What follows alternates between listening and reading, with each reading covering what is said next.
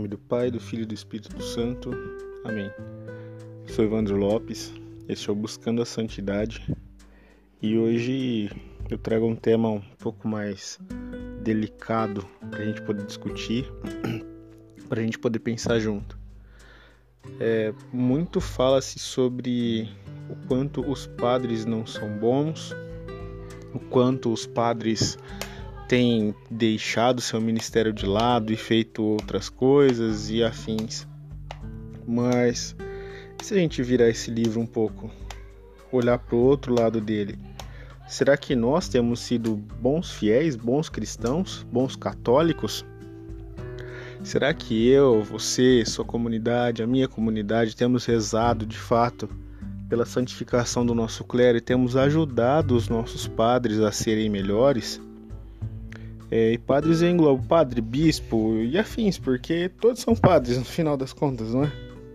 é?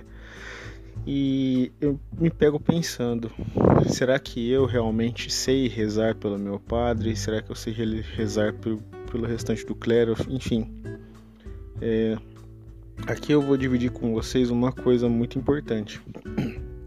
Eu já fui muito de xingar alguns padres pelo que eles fizeram e pela forma como eles são, mas eu não enxergava muito bem qual era o carisma de cada um. E cada um tem o seu carisma, cada um tem a sua forma de levar Jesus Cristo para o povo, seja como for, seja cantando, seja é, obviamente que deve ser celebrando a própria Santa Missa, mas pregando em retiros, em encontros e sei lá, fazendo caminhada, andando de bicicleta com os fiéis e enfim. Cada um tem o seu carisma. É, meus amigos sabem que eu nunca fui muito chegado no, no Fábio de Mello. Pela questão dele ser um tanto quanto mais popstar do que os outros, tal, e afins, eu sempre falava, nossa, legal, ele lançou um CD novo, mas e celebrar Santa Missa? Quantas vezes será que ele celebra? É...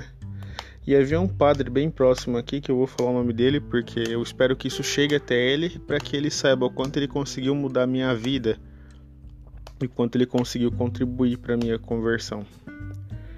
É o padre Eduardo Tibério, bem próximo daqui. Hoje, se eu não me engano, ele está em Jardinópolis ou Jurucê, que é uma cidade próxima aqui de onde eu moro.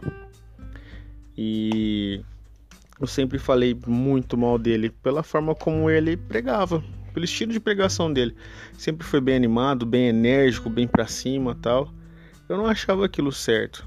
Eu era da, daquela turma de, de achar que o estilo de pregação tinha que ser aquela coisa mais para baixo, mais calma tal, mas cara, depende muito do ambiente onde você tá. Se você tá no encontro de jovens, você tem que jogar para cima. Lógico, tem momentos que você precisa fazer algo mais sério, que você vai tratar um assunto um pouco mais delicado. Mas você tem que jogar para cima. Tem que mostrar pro jovem que Cristo é alegria, que Cristo é felicidade. Se você está numa adoração Santíssimo, obviamente vai fazer um momento de entrega mais forte, mais simples até. E enfim, eu não era muito fã dele, sabe, da pessoa, porque realmente, de fato, não havia um motivo. Mas ok. Alguns anos atrás, em um mutirão de confissões aqui da paróquia, é, ele veio porque próximo nosso, né, aqui, e veio para atender as confissões também. E o ritmo das confissões era por ordem de chegada. Você chegava, sentava no banco, aguardava e iam te chamando e que o padre tivesse liberado, você ia. E aconteceu eu a primeira vez com ele. Falei, puxa vida, justo com ele, justo com um cara que eu não gosto, nossa, que coisa. Cara, foi uma das melhores confissões que eu já fiz e olha que teve que ser muito rápida porque tinha muita gente para confessar. E foi muito louco, foi muito legal porque eu entendi o porquê de ele ser da forma como ele era, como ele é. Espero que ainda o seja, porque esse é o dom dele, esse é o carisma dele, ser feliz, ser alegre, ser para cima.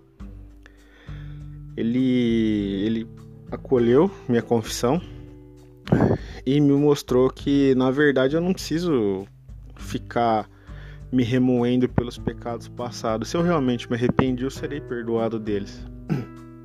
No ano seguinte, é, por pura providência divina novamente. Mais um mutirão de confissões. Ele veio novamente. E por incrível que pareça, pelo segundo ano consecutivo, sim, foi seguido. Eu fui me confessar com ele de novo. Tanto que eu cheguei e ainda falei para ele, falei, padre, eu tenho certeza que o senhor não vai se lembrar disso. Mas no ano passado eu me confessei com o senhor. Isso foi antes da confissão, então eu posso revelar porque não é segredo de confissão isso. Inclusive meus amigos sabem disso. E foi muito bom. Eu gostei muito de me confessar com o senhor. E antes eu não era muito chegado no senhor. Aí eu contei um pouquinho da história, só que super rápido, tal. E ele falou que alegria, que bom que você gostou de se confessar comigo e que bom que Deus te colocou aqui de novo. E seguimos com a confissão. Então, é, a bandeira que a gente levanta é que os sacerdotes são ruins. Mas será que a gente é uma comunidade legal, uma comunidade boa? Uma comunidade que dá gosto de, de celebrar? Será que a gente não é aquela comunidade que vai, vai para missa, só que vai na missa pensando já no almoço de domingo, ou pensando em falar com alguém no celular, ou pensando em jogar videogame, ou pensando em fazer qualquer outra coisa. Menos ficar ali na missa? Será que a gente realmente acolhe com atenção aquilo que está ali? A gente entende o que está acontecendo na missa?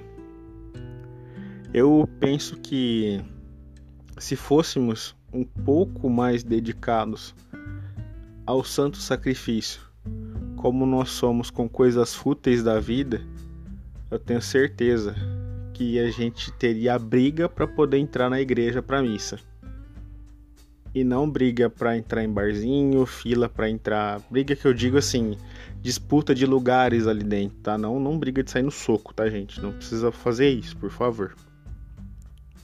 A gente disputaria lugares ali na missa para ficar com Jesus, ficar ali perto, para ver o que está acontecendo.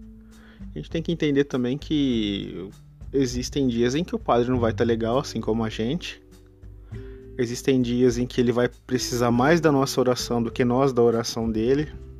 Então ele é um ser humano como qualquer um de nós. Lógico, ele tem ali um, um, um adicional muito especial que ele pode consagrar a Santa Eucaristia para nós. Mas ele é um ser humano como nós. E é isso que faz o ministério sacerdotal ser tão belo e tão rico. É um ser humano escolhido no meio do povo por Deus para deixar sua vida comum, sua vida cotidiana, sua vida ordinária para se dedicar a algo extraordinário, algo que está acima da vida normal, da vida comum, que é se dedicar à comunidade, se dedicar ao sacerdócio. Então, é, hoje eu convido você junto comigo rezar pelos sacerdotes, rezar pelos padres, pelos padres, pelos bispos, pelos cônegos, cardeais e pelo Santo Padre, o Papa também. Por que não? E por todos aqueles que dedicam sua vida a levar o Evangelho, os pregadores, é, até os próprios coroinhas, qualquer pessoa que você entende que leve o Evangelho de alguma forma, reze por eles. Reze pela santificação do serviço dessa pessoa. E lembre-se sempre: muitas vezes pode ser num, não um padre que não é bom, mas uma comunidade que não ama direito a Cristo que está nele. Reze comigo então. Ave Maria, cheia de graça, o Senhor é convosco.